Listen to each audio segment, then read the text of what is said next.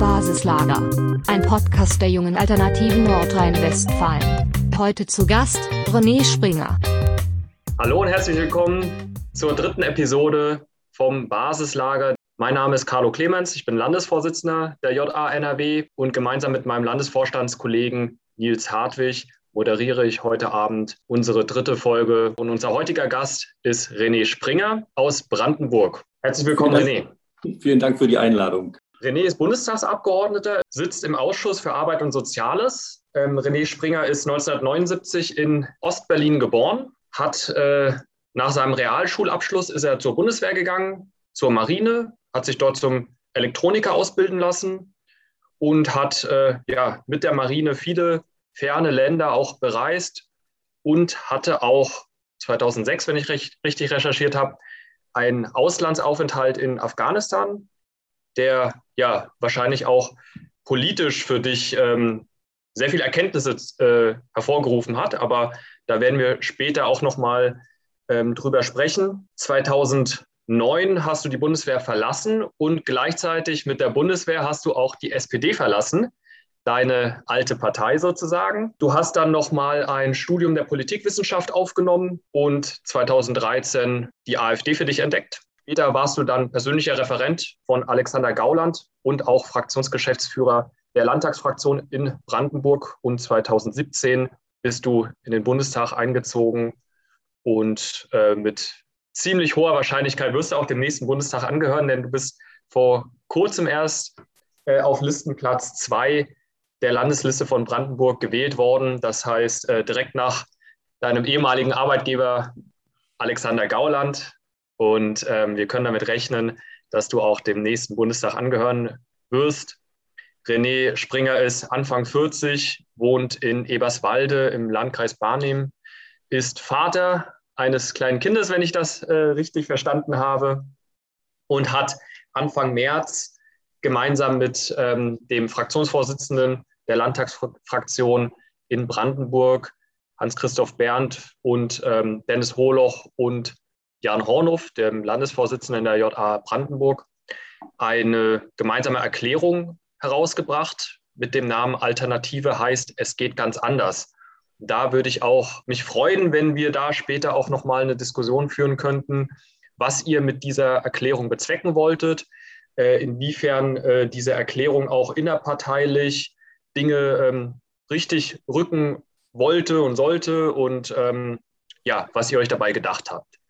Aber jetzt fürs Erste möchte ich an Nils Hartwig abgeben. Ja, danke für die Einleitung, Carlo. Danke fürs erhaltene Wort. Ja, Herr Springer, dann von mir auch nochmal schön, dass Sie hier sind. Freut mich, dass es auch mal, ja, dass wir auch mal über Landesgrenzen diskutieren. Das äh, ist ja durchaus auch nicht immer der Fall, dass das so gut läuft. Ähm, Gerade so ne, der Ost-West-Konflikt, ähm, den gibt es ja durchaus. Ähm, Carlo hatte ja gerade schon ähm, einleitend ähm, den Artikel, den Gastartikel ähm, in der Sezession erwähnt. Ähm, da bin ich auch tatsächlich, äh, muss ich gestehen, äh, das erste Mal auf Sie aufmerksam geworden. Ähm, das äh, soll nicht heißen, dass Sie sonst nicht präsent sind, aber ich glaube, jeden äh, Abgeordneten kann man einfach nicht immer im Blick haben. Ähm, der Artikel hat mir damals sehr äh, imponiert und ähm, ich hätte das gar nicht äh, für möglich gehalten, dass es in Brandenburg auch ähm, äh, so ein Statement ähm, gibt, was ja durchaus ähm, nicht nur von Ihnen mitgetragen wurde, sondern eben auch von äh, Vertretern des Landtags und äh, der jungen Alternative. Also das scheint ja eine enorme Einheit äh, zu herrschen. Und das wäre auch ähm, so das, womit wir äh, anfangen könnten. Ähm, wie ist denn das Verhältnis ähm, von JA, von Landtagsfraktionen, von ähm, den Bundestagsabgeordneten aus Brandenburg? Wie ist das Verhältnis untereinander? Es hört sich ja jetzt erstmal sehr harmonisch an, als dass da alte Gräben zugeschüttet wurden und man jetzt konstruktiv in die Zukunft geht. Ja, also ich will mich gar nicht so lange äh, damit aufhalten, irgendwie zu beschreiben, wie die Zusammenarbeit in den vergangenen Jahren war. Äh, das, das kann man, glaube ich, ähm, zusammenfassen. Sie wäre ausbaufähig gewesen.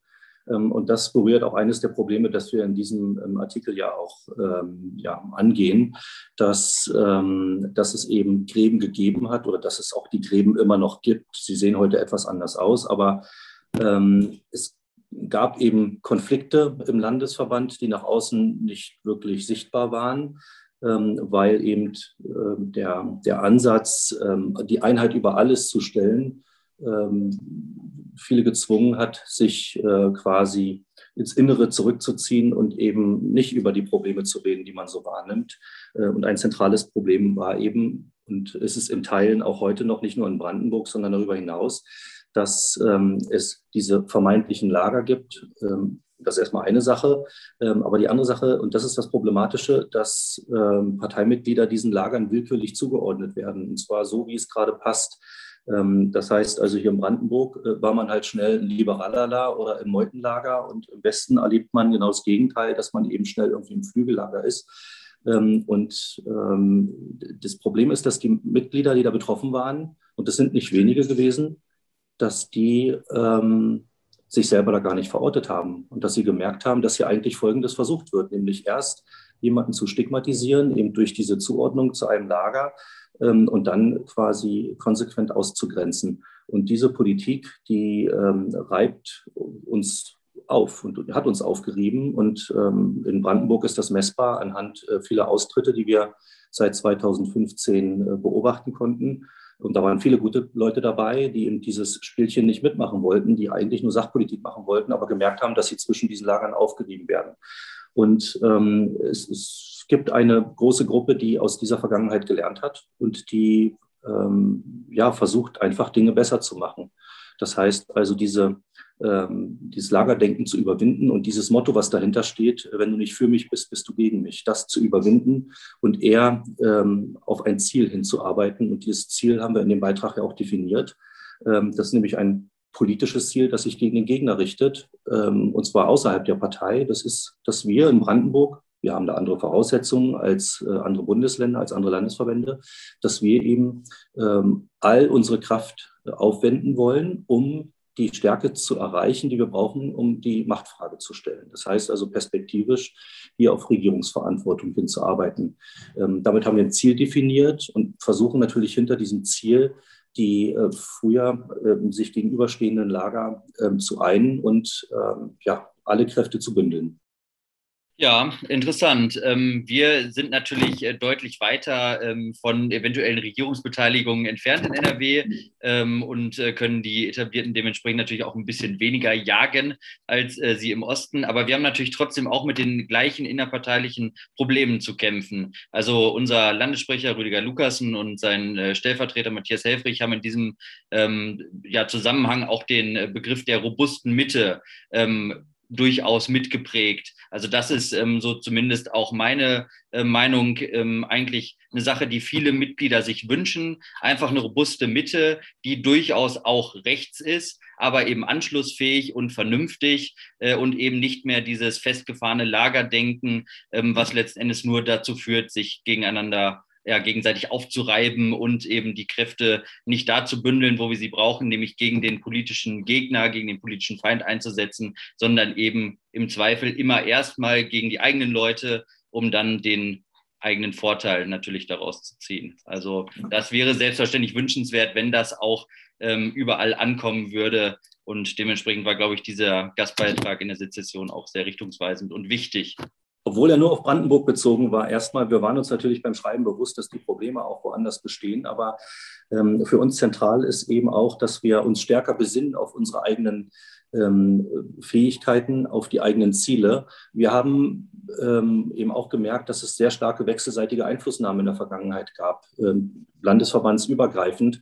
Ähm, und hier sagen wir ja auch ganz klar, dass wir dieses ähm, Subsidiaritätsprinzip, was wir einfordern auf allen politischen Ebenen, das muss auch innerhalb der Partei gelten. Das heißt, dass rein regierende Landesverbände, die ihren eigenen Weg finden wollen und vielleicht auch schon gefunden haben, von außen, weil einem irgendwas, irgendeine Person nicht genehm ist oder irgendeine mal, politische Zielsetzung nicht genehm ist, das halten wir für äußerst problematisch und das werden wir auch zurückweisen und wir setzen eben auch darauf, dass andere ähm, quasi sich der Grundidee anschließen, auf die eigenen Kräfte besinnen, das Maximale rausholen aus dem Landesverband und externe Einflussnahme auf sich zurückweisen, aber eben auch auf externe Einflussnahme in andere Landesverbände zu verzichten. Ja, richtig. Das, äh, die Eigenständigkeit der Landesverbände und die eigenständige Ausrichtung, die sollte natürlich gewahrt bleiben, denn äh, das sind ja einfach auch die verschiedenen regionalen Unterschiede, wo es dann ja. einfach auch gar keine gesamtdeutsche Lösung äh, zu jedem Problem geben kann. Das ist nun mal einfach so, weil da verschiedene Faktoren natürlich mit reinspielen. Jetzt ähm, hatten Sie ja im Nachgang auch die Listenaufstellung für den Bundestag, ähm, wo Sie auf Platz zwei gewählt wurden. Also nochmal herzlichen Glückwunsch auch an dieser Dankeschön. Stelle. Äh, wie ich gehört hätte, hätten Sie fast noch Alexander Gauland äh, ja, verdrängt. Das, genau. das, ist übertrieben. Die Erzählung ist übertrieben. Genau. Äh, erzählte mir heute ein, ein Mitglied aus Brandenburg, mit dem ich vorher telefoniert hatte. Ähm, jetzt haben Sie da ja auch eine Liste gewählt, ähm, die auch nicht, sage ich jetzt mal, weltanschaulich ähm, äh, völlig homogen ist. Ist das auch ein äh, Versuch, ähm, die verschiedenen, ja, man, man kann es ja durchaus trotzdem Lager nennen, ähm, innerhalb des äh, Landesverbandes zu vereinen und zu sagen, bei uns kann jeder mitspielen, der ähm, produktiv ist?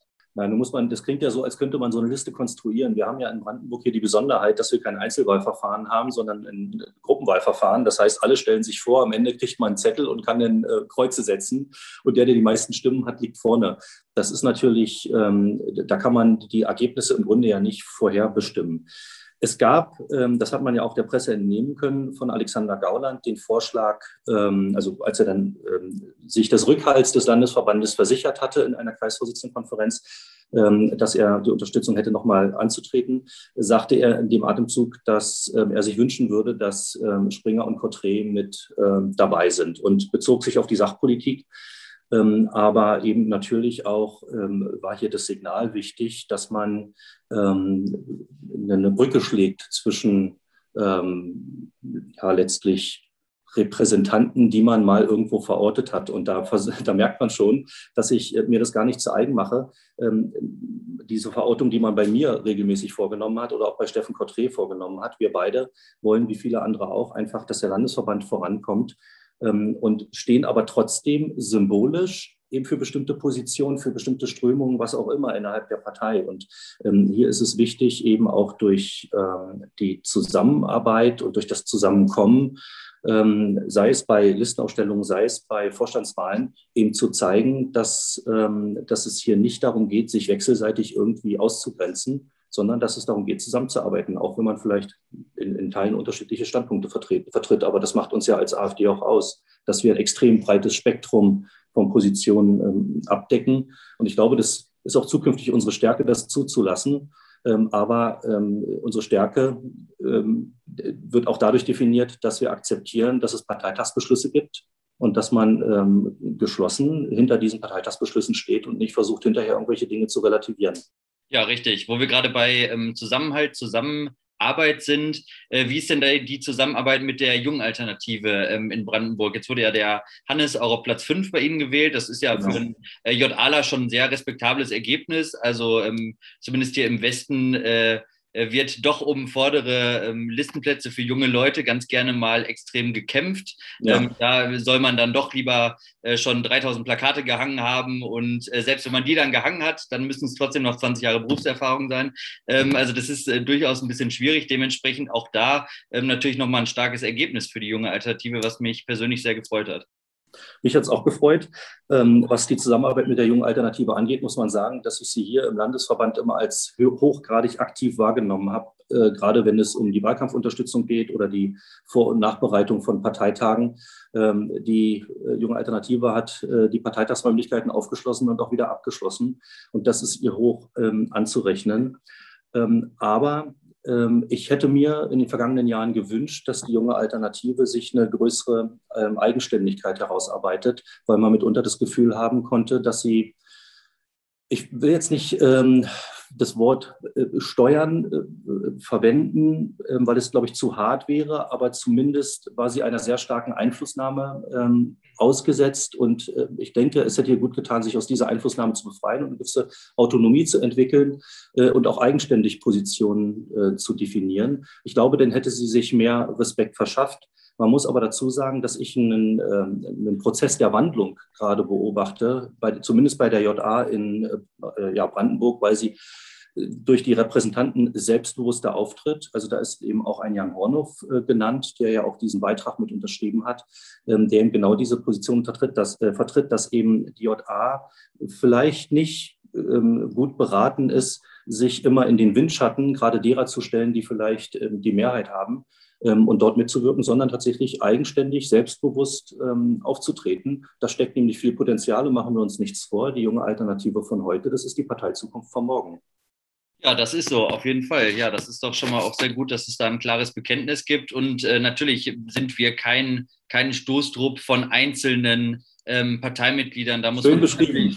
Äh, ne, da muss man sich äh, breit aufstellen. Ist natürlich ja. dann auch wieder ähm, im Prinzip ein Appell an die ähm, ähm, Mandatsträger, an die Funktionsträger, sich eben auch um die Jugend zu kümmern. Denn wer sich mhm. darum kümmert, ähm, der ist natürlich da auch angesehen. Und ähm, ja, ich glaube, wenn einfach mehr Leute mal mit der Jugend sprechen, äh, das ist bei Ihnen sicherlich noch, noch besser als in anderen äh, Landesverbänden, dann stellt man sich auch breiter auf und ähm, hat dann auch Sympathien ähm, und überwindet dann auch ein gewisses Lagerdenken, wenn man sich kennenlernt und ähm, miteinander statt gegeneinander ähm, agiert. Ja, das glaube ich richtig. Richtig, und deswegen halte ich dieses Format hier auch für extrem nützlich und Gut, leider haben wir erst durch Corona erfahren, welche technischen Möglichkeiten es gibt, ähm, sich auch über Landesgrenzen hinweg zu vernetzen. Und, ähm, aber das gibt uns eben auch die Chance, ähm, wirklich sehr, sehr schnell so einen neuen Kommunikationsraum zu schaffen und äh, die Initiative von Seiten der jungen Alternative, eben Mandatsträger einzuladen und äh, nach Position zu fragen, vielleicht auch Positionen kritisch zu hinterfragen und vielleicht auch das,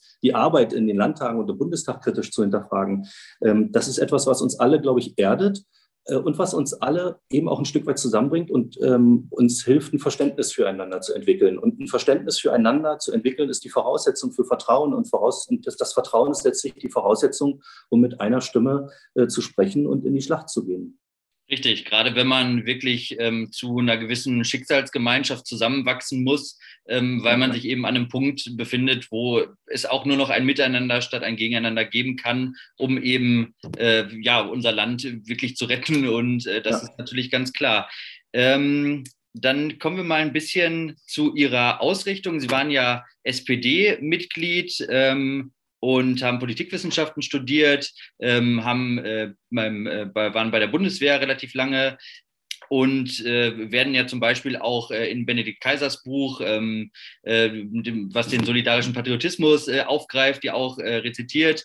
Ähm, wie, was ist denn so Ihre, ähm, Ihre Idee der Partei? Was ist Ihre Idee der Ausrichtung im Osten? Ähm, einfach mal kurz und knapp, ähm, wie, Sie, wie Sie zu der ganzen äh, Thematik vielleicht stehen. Oder was wollen Sie dazu loswerden? Was wollen Sie dazu loswerden? Ich versuche mal ganz kurz und knapp zu antworten. Und das knüpft doch nochmal an den Beitrag an. Also dieser äh, Ost-West-Konflikt, der sich ja im Grunde entwickelt hat, das ist, glaube ich, einer der ähm, der machtpolitisch ausgenutzt wurde, indem man die unterschiedlichen Wahlerfolge äh, genutzt hat, um gegen Personen zu schießen, ähm, denen man unterstellt hat, sie wären vermeintlich nicht hart genug und andere sagen dann wieder, nee, man ist nicht bürgerlich genug. Ich halte das, diese Debatte auf dieser Ebene für absoluten Unsinn. Was ich glaube, ist, dass wir unterschiedliche Wählerschaften haben. Und das äh, ist letztlich nicht nur ein Glaube, sondern auch politikwissenschaftlich belegt, dass die Wählerbindung im Osten beispielsweise eine, eine andere ist als im Westen. Wir wissen, dass im Osten das Bildungssystem anders funktioniert hat als im Westen. Im Westen der, immer der, der Individualismus der 68er viel stärker wirken konnte. Und ähm, ein weiterer Unterschied ist eben auch, dass man hier mit der Wende äh, politisch auch ein Versprechen abgegeben hat, ähm, blühende Landschaften, äh, in denen es sich zu leben und zu arbeiten lohnt. Das ist das, was man den Ostdeutschen versprochen hat. Und nun 30 Jahre später ähm, fallen viele Dinge zusammen. Äh, zum einen sind die blühenden Landschaften für viele einfach nicht da. Also wenn man sich den, den Anteil der Menschen im Niedriglohnsektor anschaut, äh, da kann man nicht von einer Region reden, in der es sich zu arbeiten lohnt. Es lohnt sich schlichtweg nicht. Hartz IV empfangen wäre oftmals die klügere Alternative hier. Wir erleben, dass ähm, diejenigen, die im Osten sozialisiert sind, jetzt ähm, sich umschauen und feststellen, Moment mal, ähm, das ist ja wie früher, der, der Inlandsgeheimdienst ähm, spioniert Leuten nach, äh, man wird von äh, Nachbarn quasi ähm, irgendwie verraten bei Behörden. Äh, jetzt gerade in den Corona-Zeiten fällt das auf. Man schaltet den Fernseher ein und wird nur belogen. Ähm, und da kommen Erinnerungen hoch. Und durch diesen geringen Grad der Wählerbindung ist man auch eher geneigt, sich einer neuen Partei anzuschließen. Und das erklärt, glaube ich, ähm, die starke Unterstützung für die AfD. Und diese Bedingungen gibt es im Westen einfach nicht. So, und wenn man erstmal das zugrunde legt und feststellt, es gibt diese unterschiedlichen Wählerschaften, dann ist der, liegt der Schluss nahe, dass unterschiedliche Wählerschaften auch unterschiedliche Wähleransprachen brauchen. Und das erklärt eben auch, warum der Ton hier vielleicht manchmal ein bisschen robuster ist. Das liegt daran, dass es eben an der Basis hier, hier rumort ist. Also wenn ich mich mit meinen Nachbarn unterhalte, ich könnte die Sätze hier nicht zitieren, ja. Also da müsstet ihr alles wegpiepen. Ähm, und das muss man halt mal zur Kenntnis nehmen und muss ein Verständnis füreinander entwickeln. Das heißt, ich erwarte dass man aus der westlichen Perspektive ein Verständnis dafür entwickelt für eine etwas andere Wählerschaft hier im Osten. Aber genauso müssen wir im Osten ein Verständnis dafür aufbringen, dass man mit, den, mit der äh, Rhetorik, die hier vorherrscht und auch mit den politischen Zielen äh, im Westen nicht weit käme.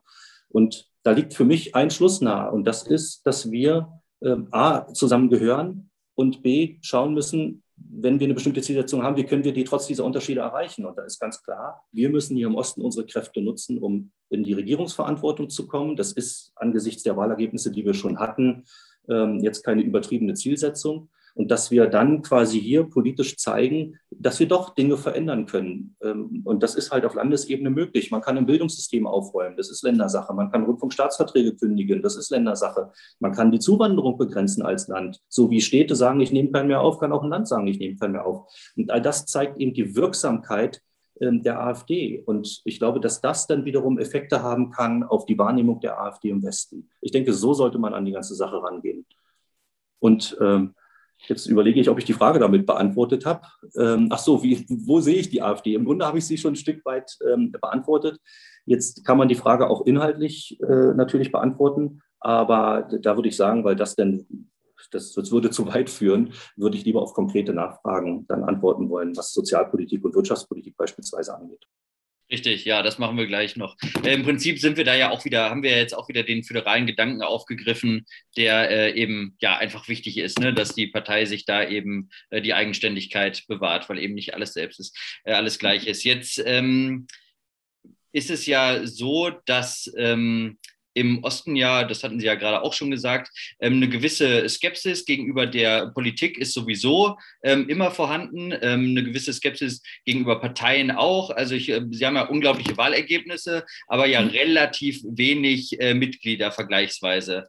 Ähm, wie, wie kriegt man das hin, die Leute längerfristig an die Partei zu binden? Ähm, müssen wir einfach viel mehr auf der Straße präsent sein? Müssen wir mehr Demonstrationen machen? Müssen wir mehr äh, Flyer verteilen oder müssen wir mehr Infostände machen? Ich will mich nicht zu weit aus dem Fenster lehnen, aber ich glaube, gemessen an der, an der Bevölkerung haben wir doch ähm, einen, einen, recht hohen Anteil an Mitgliedern. Das müsste man nochmal rausfinden. Aber wir haben in Brandenburg mhm. beispielsweise 2,2 bis 2,4 Millionen äh, Einwohner. Und ich muss gerade überlegen, in welchem Jahr ich da bin, aber ich denke aktuell so 2,4 Millionen könnte hinkommen. Und ich glaube 1500 Mitglieder, wenn man da die Quotienten berechnet, ich glaube, da stehen wir besser da als ähm, NRW. Also insofern würde ich jetzt die These nicht ähm, äh, stützen, dass wir hier äh, schwächer aufgestellt sind, wenn es, die, wenn es um die Mitgliedschaft geht. Ähm, aber die Frage, was man tun muss, um äh, Wähler an sich zu binden und auch Mitglieder an sich zu binden, das ist ja nochmal eine, eine, die ist getrennt davon zu betrachten. Ich glaube, und das weiß ich aus eigener Erfahrung, weil ich nach meiner SPD-Mitgliedschaft 2009 ja nicht irgendwie eine andere Partei getingelt bin, sondern ich bin halt überzeugter Nichtwähler geworden. Ich hatte das Vertrauen verloren. Ich habe auch im Parteienspektrum keine Partei mehr gesehen, die, ähm, der ich äh, ja, das Vertrauen hätte schenken wollen. Ähm, und was hat mich damals so enttäuscht? Das ist ähm, ständig leere Wahlversprechen, irgendwelche Bratzen auf den politischen Bühnen, denen ich, denen ich einfach nicht mehr glauben konnte. Das ist sicherlich auch verschiedenen Erfahrungen geschuldet äh, gewesen, die ich politisch gemacht habe. Ähm, da will ich gar nicht so tief äh, einsteigen, aber ich, ich denke, die Wähler erwarten politisch handlungsfähige Akteure, die glaubwürdig sind, die vertrauenswürdig sind und die vor allem Probleme lösen. Und das ist unsere Aufgabe. Wir als Alternative für Deutschland haben ein richtig fettes Programm, ein richtig gutes Programm, eine gute Programmatik. Ähm, wir haben ähm, gute Ansätze und Ideen auch auf, der, auf den Metaebenen, die nicht in der Programmatik verankert sind. Ähm, und äh, die Menschen, die uns wählen, erwarten eben nicht nur, dass wir irgendwas im Programm zu stehen haben, sondern sie erwarten, dass wir das Programm umsetzen. Und das ist das einzige Mittel, was uns hilft, dauerhaft äh, Wähler zu sichern. Da bin ich fest von überzeugt. Ja, absolut. Dann äh, schneiden wir das mit dem Quotient nämlich gleich einfach raus. Richtig, das hat sich ja geklärt. Äh, das ist schon mal gut. Und ähm, ja, das greift ja auch so ein bisschen diese Nichtwählerdebatte auf, die jetzt auch gerade ja. so von Benedikt Kaiser auch in, in Sektionen äh, viel geführt wurde, ähm, dass wir eben auch ähm, ja, unsere, unsere Wähler verlieren, ne, eben wieder ins Nichtwählermilieu und genau. nicht genau erreichen können. Aber die Leute, die wir eben an die CDU, an die FDP verlieren, das ist äh, oftmals äh, dermaßen marginal. Und ich glaube, das wird im Osten sowieso noch marginaler sein. Also da wird man wahrscheinlich kaum Leute daran verlieren. Ähm, und man muss sich da natürlich dann um die Nichtwähler kümmern und äh, schauen, dass man sie vor allem auch ähm, bei der Stange hält mit ähm, natürlich kleinen Erfolgen, die man dann äh, feiert mit einer guten Öffentlichkeitsarbeit und äh, einfach vor Ort sein. Das ist, glaube ich, auch ähm, enorm wichtig und das, äh, das machen sie ja im Osten da auch. Ähm, ja, Genüge, ja. gerade auch was so diese Demonstrationskultur angeht, ähm, ist, glaube ich, auch eine wichtige Sache. Ähm, gut, bei uns im Westen äh, ist dann das äh, Publikum oftmals äh, etwas ja, interessanter, was dann daran teilnimmt. Aber ähm, ja, da äh, sind dann eben wieder die regionalen Unterschiede wieder ins Spiel. Ja, aber ich würde da nochmal drauf eingehen wollen, weil, also ist mal, die Bespaßung, die ist wichtig, keine Frage. Aber ich denke, dass viele ähm, Wähler, die in ähm, Rheinland-Pfalz eben wieder zu den Nichtwählern gewechselt sind oder auch in Baden-Württemberg, ähm, dass die eben vorher eine Hoffnung hatten. Und zwar, dass da eine Partei auftritt, die also nicht nur ähm, auf Putz haut und äh, das zum Ausdruck bringt, was viele umtreibt und die Wut auch quasi in die Parlamente trägt ähm, und dort ja transformiert in, in eine politisch wirksame Arbeit. Und dann schauen sich die Leute um, vier, fünf Jahre, und stellen fest, dass viele Probleme eben nicht gelöst wurden, trotz der Anwesenheit der krawallig auftretenden ähm, AfD. Ähm, Im Gegenteil, dass sogar noch äh, Probleme hinzugekommen sind. Und wenn ich jetzt mich in die Wählerperspektive hineinversetze ähm, und dann feststelle, okay, da gibt es eine Partei, also die hat hier das und das im Programm, finde ich gut, aber ist nicht in der Lage, das umzusetzen. So, die anderen Parteien sind die Verursacher der Probleme, die man eigentlich lösen wollte. Dann bleibt eigentlich nur noch ein Weg und das ist der Weg in die Nichtwählerschaft. Und das halte ich für eine sehr, sehr gefährliche Entwicklung. Und ich glaube, dass es ähm, einmal mehr auch Ansporn für uns hier im Osten sein muss, so schnell es nur geht, die ähm, politische Handlungsfähigkeit herzustellen. Und das heißt eben nicht so schnell es geht, jetzt sich irgendjemandem anzudienen, das ist damit nicht gemeint, sondern so schnell es geht, sich in die Position zu bringen, die versprochenen politischen Ziele auch umzusetzen. Und wir haben diese breite Palette, ich habe das angesprochen, aber wenn wir es schaffen zu zeigen, dass wir eben ähm, die Rundfunkstaatsverträge kündigen können oder die Zuwanderung begrenzen können, das sind das alles Dinge, die zeigen, dass wir eine gewisse Selbstwirksamkeit haben. Und das wiederum, das schafft eben Hoffnung auch bei Wählern. Äh, und ich denke, dass darüber hin, dass darüber dann auch die, ähm, die Zustimmung zur AfD auch steigen wird. Ja, absolut. Politische Ziele umsetzen, klar, und gleichzeitig natürlich auch mit Disziplin dabei bleiben. Da ja. natürlich Fraktionen nicht zerfallen, da müssen, ja. dürfen Leute dann nicht den eigenen Weg gehen und gute Kampagnen durch äh, ja, ne, destruktive ähm, Aktionen dann äh, natürlich zerstören. Das ist natürlich wichtig. Klar, also man kann auch ruhig äh, hart bei der Sache sein, aber das Ganze eben dann auch konstruktiv auf eine anschlussfähige und gute Art und Weise ähm, mit Disziplin rüberbringen. Jetzt hatten wir gerade schon so ein bisschen über Ihre soziale Ausrichtung ähm, gesprochen und dann kommt mir noch eine Sache ähm, in den Sinn und zwar haben Sie ja mal ein Staatsbürgergeld gefordert. Ähm, genau.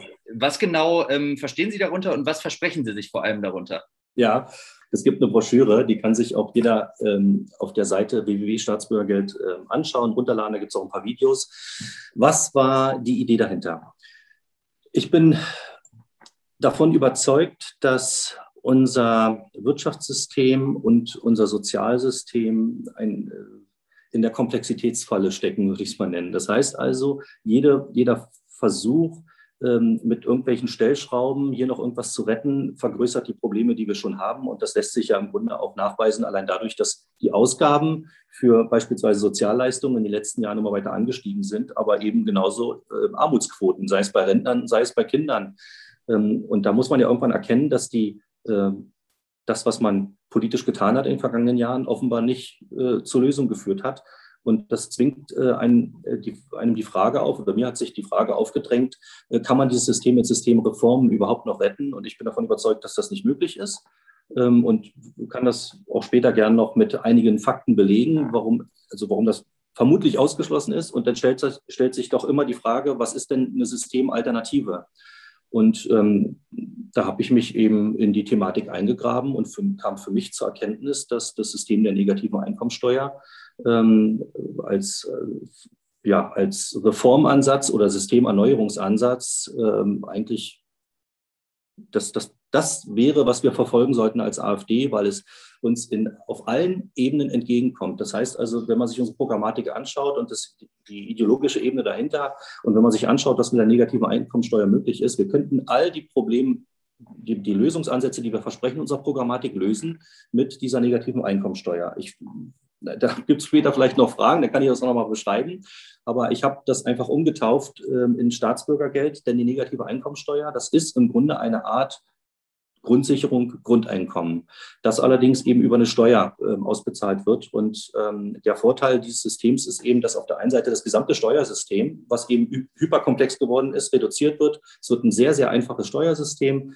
Ähm, und in diesem Steuersystem drin steckt quasi schon ähm, die Sozialhilfe, das Sozialhilfesystem. Das heißt, die Verzahnung von Wirtschafts-, äh, von, von Steuerpolitik und äh, Sozialpolitik, die hat halt seinen Charme, weil es alles extrem einfach und verständlich ähm, ja, ähm, zu leisten ist. Das heißt, das, das, System kann man recht schnell verstehen im Vergleich zu dem heutigen Sozialsystem. Ähm, und es äh, hat unheimlich viele Vorteile, erfüllt fast alle Kriterien, äh, die wir in unserem Programm als Maßstab angelegt haben für gute Wirtschafts- und Sozialpolitik. Das war jetzt sehr kurz. Ja, interessant. Da werden sich garantiert später noch ähm, Rückfragen zu ergeben. Dann kann ja. man das nochmal ähm, aufgreifen. Ähm, ich hatte auch gesehen, äh, Sie waren äh, bei Maischberger äh, zu Gast und haben da auch mit äh, Frau. Nee, ähm, hart aber fair. Hart aber fair, genau. Hart aber fair mhm. war das, stimmt. Genau. Und haben da auch mit Frau Kipping eigentlich mal ähm, ganz äh, ja, das war durchaus äh, relativ produktiv.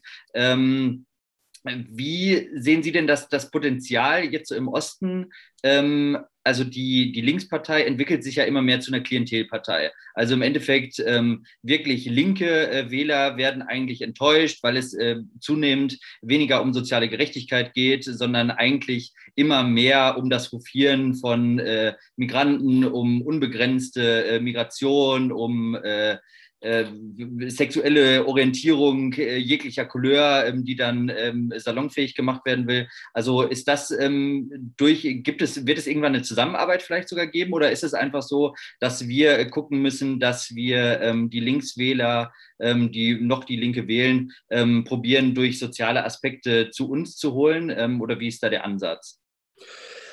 Ja, also ich denke, dass das Ziel muss es sein, grundsätzlich Wähler aus allen politischen Lagern zu gewinnen, nicht nur von den Linken, auch von der CDU, FDP. Also wenn man den Anspruch hat, Volkspartei zu sein, dann muss man automatisch, dann geht damit einher, dass man versucht, auch in allen politischen Lagern zu wildern und ähm, zu überzeugen mit seinen Positionen.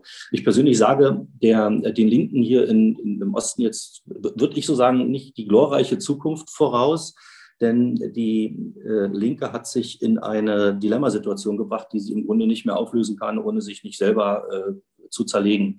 Sie hat sich von einer ursprünglich auch in Teilen globalisierungskritischen Partei im Grunde zu einer Partei gewandelt, die ähm, die Verwerfung der Globalisierung mehr oder weniger mittragen muss, die vor allem mit einhergehen, beispielsweise mit einer ungesteuerten Migration. Ich meine, die Linken sind die, die auf den Straßen stehen ähm, und gegen Demonstrationen anmelden, wenn wir sagen, wir wollen Zuwanderung steuern und begrenzen und die sagen, nee, kommt mal alle her hier. Äh, das Problem ist nur, dass sie sich damit zum Steigbügelhalter machen für wirtschaftliche Interessen. Und ähm, ich die, die Linke hätte eine Chance, wenn sie quasi ein, auf, auf ein nationaleres Profil umsteigen würde, aber dann hätte sie noch ein größeres Problem als die AfD, weil sie dann den, den Parteibezeichnungen nach nationalsozialistisch wäre. Also äh, wird sie diesen Weg wahrscheinlich nicht einschlagen, weil sie auch weiß, was dann auf sie zukommt. Ähm, äh, sie werden also weiter ihr emanzipatorisches Programm tragen, womit sie sich zu Steigbügelhaltern letztlich äh, einer globalistischen Politik gemacht hat. Und wir sind ja im Grunde das Gegenprogramm. Ähm, wir erkennen ja die Verwerfungen, die sich aus der Globalisierung ergeben haben und berufen uns ja gerade deshalb eben auf ähm, starke Nationalstaatlichkeit, weil wir wissen, der Nationalstaat ist das eigentlich das, das einzig handlungsfähige ähm, äh, Subjekt, das, äh, in dem auch Demokratie sich ähm, verwirklichen lässt. Und ähm, das heißt, wir sind meines Erachtens ähm, in einer Welt neuer politischer Konfliktlinien. Früher waren das eben linke und rechte Parteien. Die, die zukünftigen Konfliktlinien werden wahrscheinlich eher äh, sein, äh, globalistische Parteien äh, gegen äh, globalisierungskritische Parteien. Und das ist eben unsere neue, also denke ich, dass das unsere neue Selbstverortung sein sollte. Und wenn man sich unser Programm anschaut, da steht zwar so nicht drin, Aber alles, das gesamte Programm atmet den Geist einer globalisierungskritischen Partei. Wir versuchen all das zurückzudrehen, was uns durch die Globalisierung genommen wurde. Es fängt bei Sprache, Heimatidentität an und hört im Grunde bei äh, sicheren Grenzen und kontrollierter äh, Zuwanderung auf.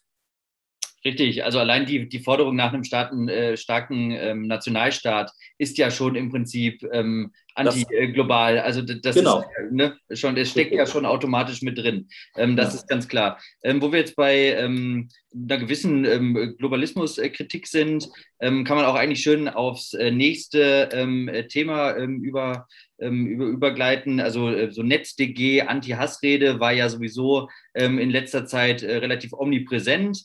Mhm. Jetzt hat es ja vor einiger Zeit Visa diverse Leute ähm, und Kanäle aus dem politischen Vorfeld erwischt, die dann äh, gelöscht wurden von den äh, großen Tech-Konzernen. Ähm, ich weiß, dass es auch ähm, äh, schon Streitigkeiten äh, mit Twitter ähm, gab, äh, auch von der AfD und auch mit YouTube, dass ähm, Videos gelöscht wurden. Äh, Roger Beckham aus NRW wurde auch mal bei Instagram gelöscht. Die Marie-Therese Kaiser hat es erwischt. Also da gibt es ja durchaus diverse ähm, Fälle. Jetzt hatte ja die Bundestagsfraktion dazu ein Statement abgegeben, ähm, eine Presseerklärung, äh, was ja doch ähm, ja, ziemlich, ja. Äh, ziemlich, ich, nenne es mal devot war. Ähm, ja. Die hatten ja dann äh, ein ganz gutes Video dazu veröffentlicht, äh, was sich ja, ja, was so ein bisschen auch den Kern des ganzen Problems ähm, dargestellt hat, dass natürlich diese Tech-Konzerne auch eigene Interessen verfolgen. Also das ist ja ganz klar. Ähm, vielleicht können Sie da einfach noch mal ein paar äh, Worte zu sagen, wie Sie das so einschätzen.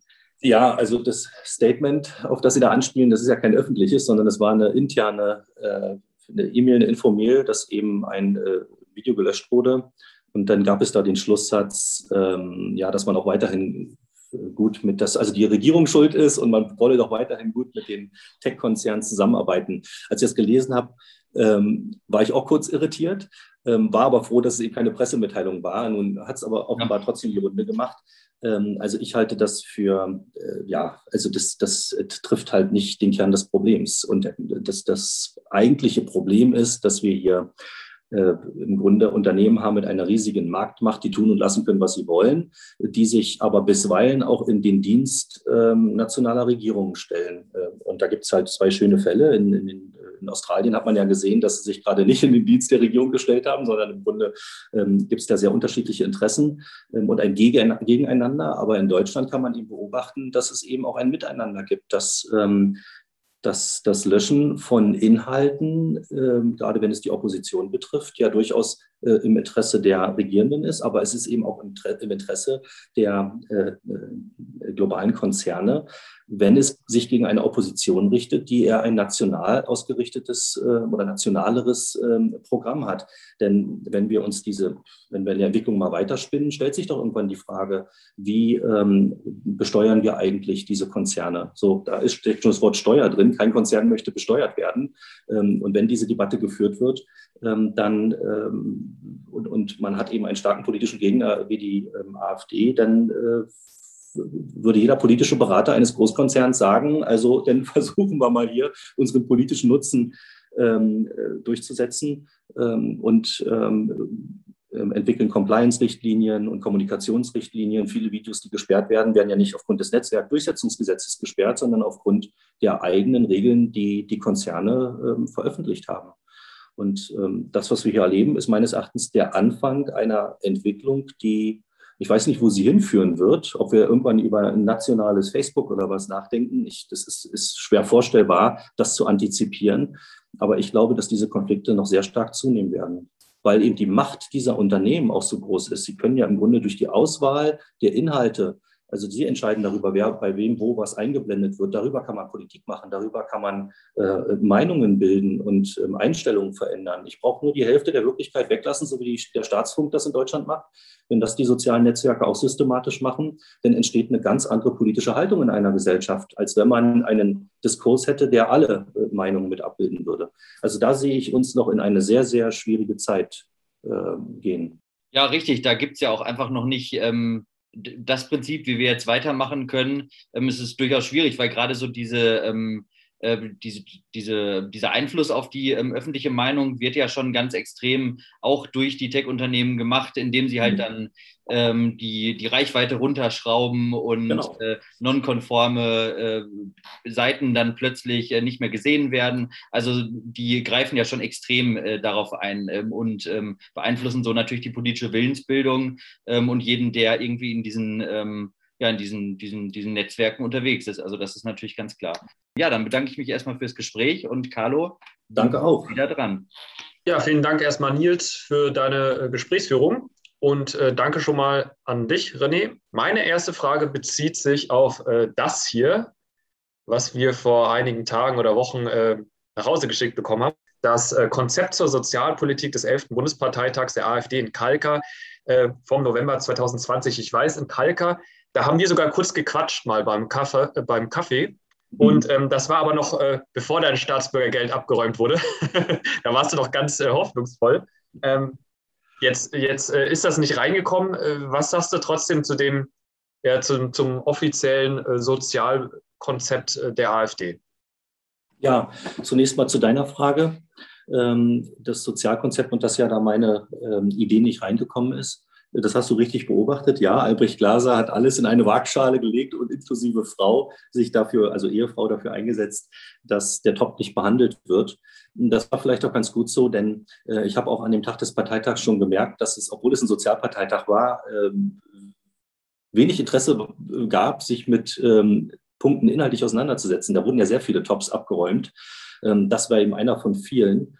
Ähm, und ich habe ja gerade gesagt, dass es vielleicht gar nicht so schlecht war, weil es mir auch die Möglichkeit gibt, ähm, weiter für die Idee zu werben und eben auch weiter ähm, Stakeholder zu gewinnen. Ich hatte zwar eine große Unterstützung, äh, ihr wisst, dass die beiden Bundesvorsitzenden äh, den Antrag mit unterstützt haben und auch die Leiter der zuständigen Bundesfachausschüsse, nämlich drei und elf, also Finanzen und Soziales.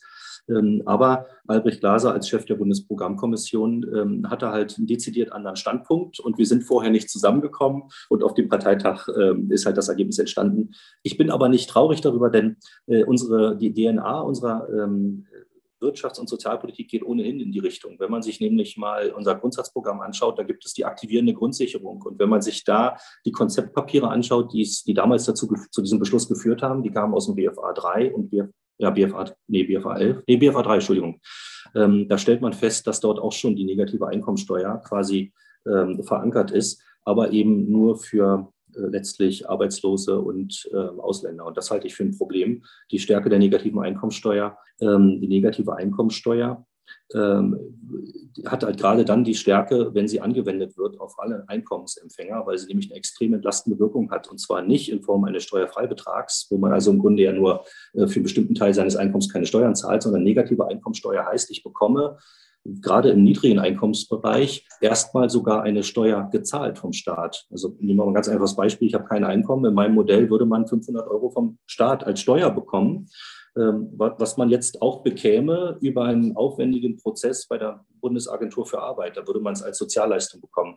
In meinem Modell ist es halt integriert ähm, in das Steuersystem. Und wenn ich dann ein Einkommen habe, das Einkommen steigt, ähm, dann wird quasi die Steuern, werden die Steuern, die ich zu entrichten habe, verrechnet mit diesem Steuerbonus, den ich im Vorfeld bekommen habe. Ähm, und das ist eben ähm, ja, die große Stärke, die ich in diesem Modell sehe. Und das Interessante ist ja, dass in den USA unter Nixon ähm, das in den 60er, 70er Jahren auch erprobt wurde. Äh, man hat dann nicht das gesamte Modell übernommen, weil man im Kongress keine Mehrheit dafür hatte. Aber man hat heute für äh, Familien dieses Modell, also die, ein System der negativen Einkommensteuer und für zur Bekämpfung der Altersarmut.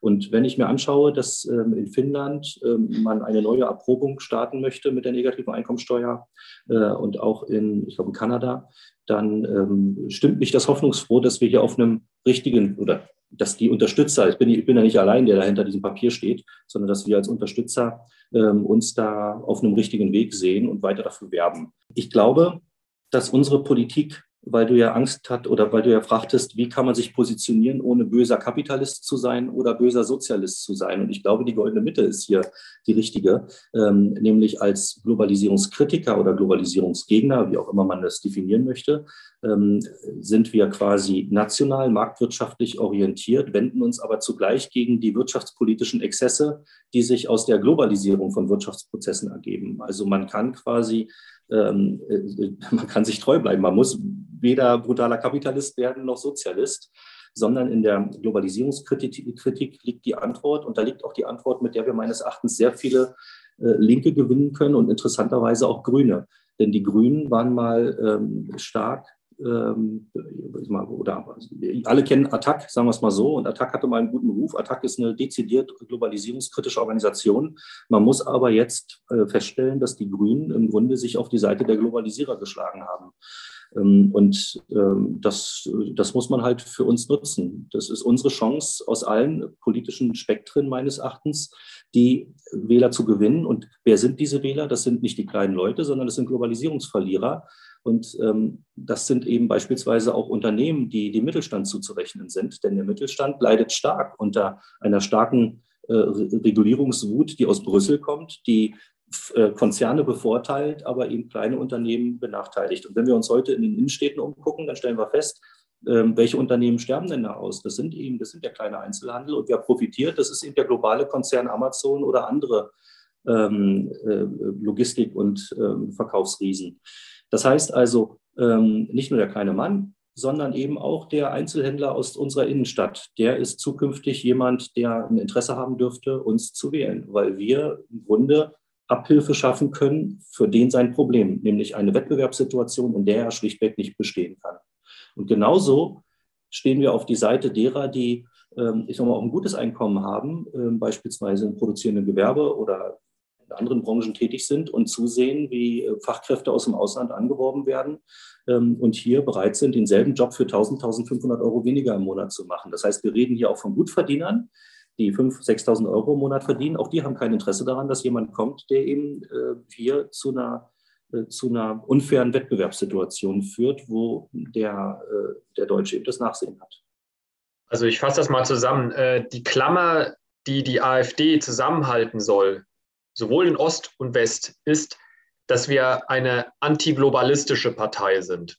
Also wenn man das äh, herunterrechnet, man kann trotzdem, sa sagen wir mal, eher Konzepte äh, nachgehen oder eine, eine Programmatik, eine, eine Stoßrichtung haben. Die einen betonen dann vielleicht mehr die soziale Marktwirtschaft, die anderen betonen mehr den solidarischen Patriotismus, äh, um jetzt mal ein Schlagwort zu verwenden, das jetzt äh, aktuell äh, in der internen Debatte auch immer wieder fällt durch Benedikt Kaiser. Aber ähm, was quasi der, der Bogen ist, der das alles zusammenhält, das ist die, äh, die Kritik, die grundsätzliche Kritik an der Globalisierung und äh, das Festhalten an Nation und ähm, Volk und äh, dass wir das bewahren wollen und nicht wollen, dass das aufgeht in eine in, ja, in einer One World. In, ein, ein, in eine One World, genau, Free Trade und was, äh, freie Bewegung von allem, was es gibt. Kapital, Menschen, Dienstleistungen, Arbeit. Wenn ich das richtig zusammengefasst und verstanden habe. Ja, so würde ich das auch sehen. Also ich und ich, das, ich glaube, es ist auch nichts, was wir jetzt hier heute Abend erfinden müssen. Nochmal, wenn man sich die, das Grundsatzprogramm und die Programmatik anschaut, dann stellt man fest, dass all das, was wir politisch fordern, ohne dass es konkrete Bezüge aufweist äh, zur Globalisierung, durch die Folgen der Globalisierung verursacht wurde und wir versuchen, das, den Schaden irgendwie zu minimieren mit unserer Programmatik. Und ich glaube, dass, es, dass wir es einfach verpasst haben, auch früh unsere Programmatik entsprechend zu benennen. Also dass man äh, dem insgesamt ein Label gibt und sagt, ja, das ist hier eine dezidiert äh, globalisierungskritische Position. Ich würde noch nicht von globalisierungsfeindlich sprechen, weil ähm, ich äh, glaube, dass das ähm, die, die, das komplette Ablehnen der Globalisierung wäre meines Erachtens wahrscheinlich zu weltfremd. Ähm, und das hat ja auch durchaus einige positive Aspekte. Also ohne Globalisierung könnte man auch transnational keinen Terrorismus bekämpfen oder organisierte Kriminalität bekämpfen. Also eine gewisse Form der internationalen Zusammenarbeit, ähm, die muss es schon äh, geben.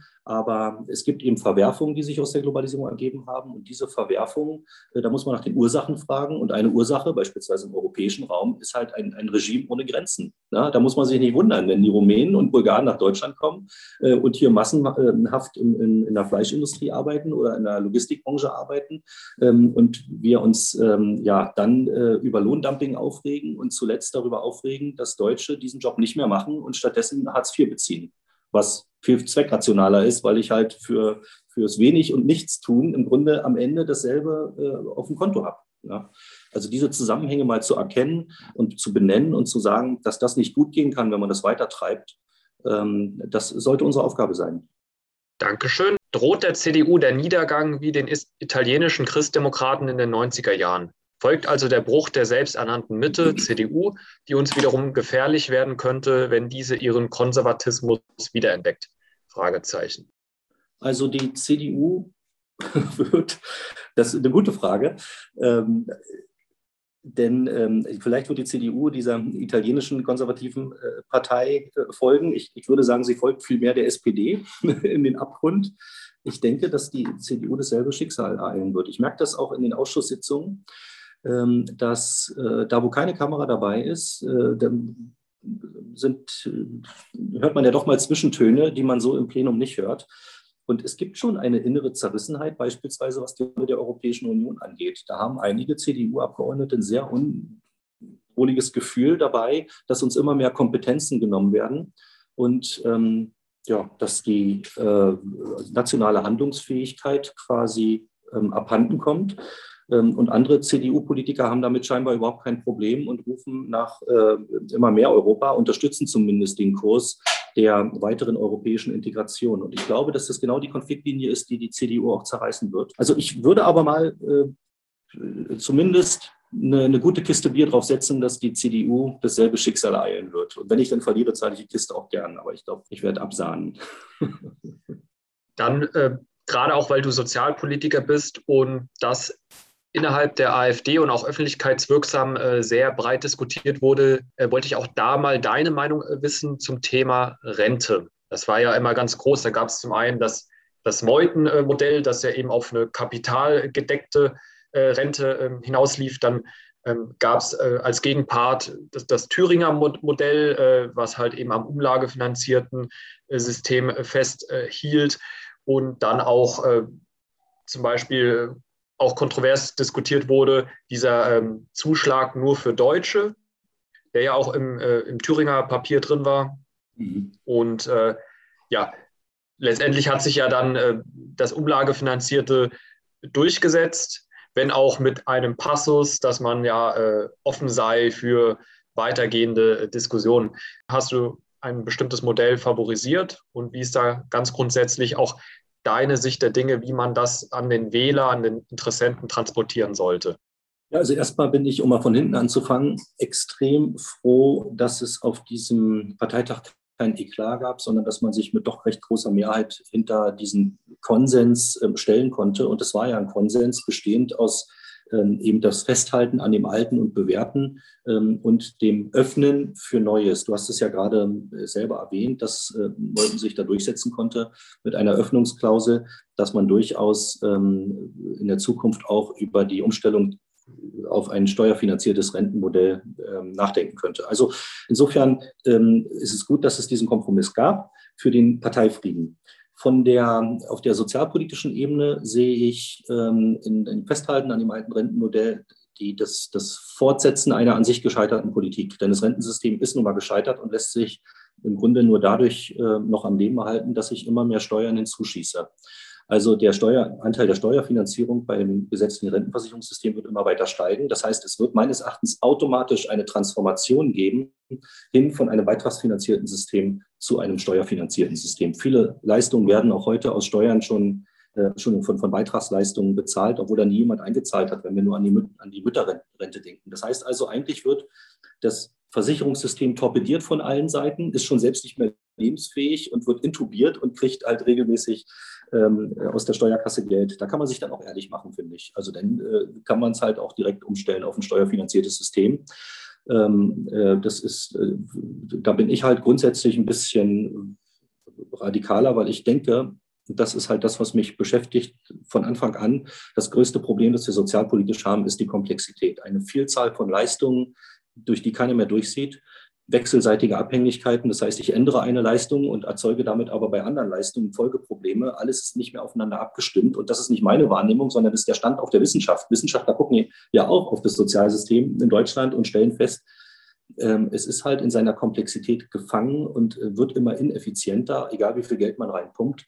Ähm, und deswegen bin ich ein Freund von einfachen Lösungen und ähm, eben nicht nur bei der Rente, sondern auch grundsätzlich im gesamten Steuer- und Sozialsystem. Aber ich akzeptiere, dass es manchmal Zeit braucht, für seine Position zu werben. Und da kommen wir zum Framing. Das ist nämlich die größte Herausforderung, politisch Veränderungen zu vertreten, die dann auch noch so gut klingen, dass man sagt, ja, das kann ja nur besser sein als das alte. Da haben wir als AfD noch nicht unsere, äh, unsere Stärke äh, ausgespielt auf diesem Feld. Ich glaube, dass wir uns viel stärker tatsächlich mit der Frage auch der Kommunikation auseinandersetzen müssten. Und ähm, da habe ich aber die Weisheit auch nicht mit Löffeln gefressen. Ich glaube aber, dass es sehr, sehr kompetente und kluge Leute in der Partei gibt und dass man sich im kleinen Kreis durchaus zusammenschließen sollte und bei jeder politischen Forderung sich auch fragen sollte, wie framet man das jetzt eigentlich, dass es nicht missverstanden werden kann. Ja, das geht ja nur letztlich darum, ähm, äh, Angriffsflächen zu reduzieren, ähm, indem ich die Stärken herausarbeite. Und bei Meuthen, der hat halt den klassischen Fehler gemacht ähm, mit, mit seiner Umstellung auf ähm, das steuerfinanzierte System. Da konnte man dem Gegner es leicht machen zu sagen, ja, der will ja die gesetzliche Rentenversicherung abschaffen. Und die gesetzliche Rentenversicherung ist aber das, was vielen Menschen, nämlich den vielen Millionen Angestellten, in gewisser Weise Halt im Alter gibt. Ne, die kriegen ihr Leben lang ein Schreiben von der Rentenversicherung und denken, wenn die AfD an die Macht kommt, kriege ich kein Schreiben von der Rentenversicherung. Und wenn ich kein Schreiben von der Rentenversicherung bekomme, bekomme ich auch kein Geld mehr von der Rentenversicherung. Ähm, so einfach sind, glaube ich, die Denkzusammenhänge. Und ähm, da hätte man äh, viel ähm, klüger vorher mit umgehen müssen, mit dieser, schwierig, mit dieser kommunikativ schwierigen Situation. Du hast das Stichwort Kommunikation genannt und ähm, da möchte ich jetzt zur letzten Frage kommen. Kommunikation. Du bist einer der wenigen AfD-Politiker, die man ähm, getrost seiner Schwiegermutter zeigen kann äh, und, und äh, die dann direkt sagt, ach, äh, das, das würde ich ja gar nicht erwarten, dass der in der AfD ist. Äh, ja, du kommst ja gar nicht krawallig rüber und das ist auch etwas, ähm, was mir so leid getan hat bei deinem Talkshow-Auftritt äh, bei Hard aber fair, wo du mit äh, Dingen konfrontiert wurdest, die du so niemals, also von AfD-Politikern, von Parteifreunden von uns, was dir niemals so passiert wäre und was dann natürlich ärgerlich ist, weil man dann eine super Performance, auch äh, inhaltlich, sachlich, und das musste ja sogar, musste ja sogar die Altpartei Konkurrenten äh, zugeben, dass das ja alles äh, inhaltlich äh, stichhaltig bei dir ist. Aber das wird dann runtergezogen. Wäre das grundsätzlich ein Wunsch von dir, wenn die AfD eine sachlichere Partei werden würde? Also wenn wirklich, wie du es machst, vor allem einfach kommuniziert wird über Sachthemen und Sachpolitik oder siehst du schon auch, dass die AfD ein, ja, die Zuschreibung Populismus dann auch wirklich für sich annehmen sollte und durchaus auch durch Verkürzung, durch Zuspitzung, durch ähm, Emotionalisierung der Sprache und, und der Themen ähm, weiterhin ihr, ähm, ja, diesen schmalen Grad ausreizen sollte? Also erstmal danke fürs Kompliment, das kann ich ja nur zurückgeben. Und äh, ich kenne ehrlich gesagt unheimlich viele Schwiegermuttertypen bei uns ähm, in der Partei. Ähm, sie werden halt nur nicht vor die Kameras gezogen, sondern vor die Kameras gezogen werden diejenigen, die uns maximal schaden. Und das, da steckt ja auch eine Agenda hinter. Also wenn ich mir äh, die Talkshow-Auftritte auch der vergangenen Jahre anschaue, äh, letztlich auch meiner, der zielte doch ganz klar darauf ab, zu diskreditieren. Denn man sagte mir vorher noch, bevor man mich angesprochen hat auf den Fall Lüth, für die, die es nicht gesehen haben. Also es ging eigentlich um Ost-West-Konflikt, also die, die sozialen Unterschiede. 30 Jahre nach der Wende. Und ähm, das war aber an dem Tag oder am Tag zuvor, wo der Skandal dann aufkam mit Lüth, äh, mit seiner Äußerung, man müsse irgendwelche Leute vergasen, was auch immer. Und ähm, dann ähm, sagte man mir vorher noch in der Kabine, in der Vorbereitungskabine, man hätte überlegt, das Thema aufzugreifen, aber man hätte das zugunsten des Ost-West-Themas nicht getan. Und ich glaube, damit wollte man ähm, mir eine gewisse Sicherheit suggerieren. Aber äh, Gott sei Dank war ich da schon sehr skeptisch, als er in die Kabine kam, denn genau das Thema wurde dann doch aufgegriffen. Also ich glaube, die wollten mich da aus der Reserve locken. Ähm, und wenn ich sehe, zu welchen Themen unsere Politiker oder bestimmte Politiker äh, vor die Kameras dann äh, gebeten werden. Denn ist klar, hier geht es nicht darum, unsere Sachpolitik ähm, neutral, über die Sachpolitik neutral zu berichten, sondern hier geht es darum, ein möglichst schlechtes Image der Partei zu pflegen durch die Personalauswahl, die man betreibt. Ähm, wir können also alle, die wir hier die Schwiegermuttertypen sind, ähm, davon ausgehen, äh, dass wir recht selten die Chance bekommen, in der nächsten Zeit vor eine Kamera zu treten. Aber wenn wir sie bekommen, dann denke ich, dann sollten wir halt einfach ganz normal äh, sachlich bleiben, weil das auch das Bild konterkariert, was die Menschen ohnehin im Kopf haben. Aber wir sollten niemals aufgeben, ähm, Populisten zu sein. Ich halte dieser, der Populismus, das ist halt das Zentrale, was was uns in die DNA gelegt ist. Wir repräsentieren Wutbürger. Das sind Leute, denen geht das, das Messer in der Tasche auf oder die Ballen die Faust in der Tasche. Da gibt es ja viele Redewendungen, weil halt alles drunter und drüber geht in diesem Land. Von den Löhnen angefangen über diese ungesteuerte Zuwanderung. Die Leute fühlen sich entfremdet in ihren eigenen Stadtteilen, stehen morgens auf dem Bahnhof und denken, sie sind irgendwo in Marokko.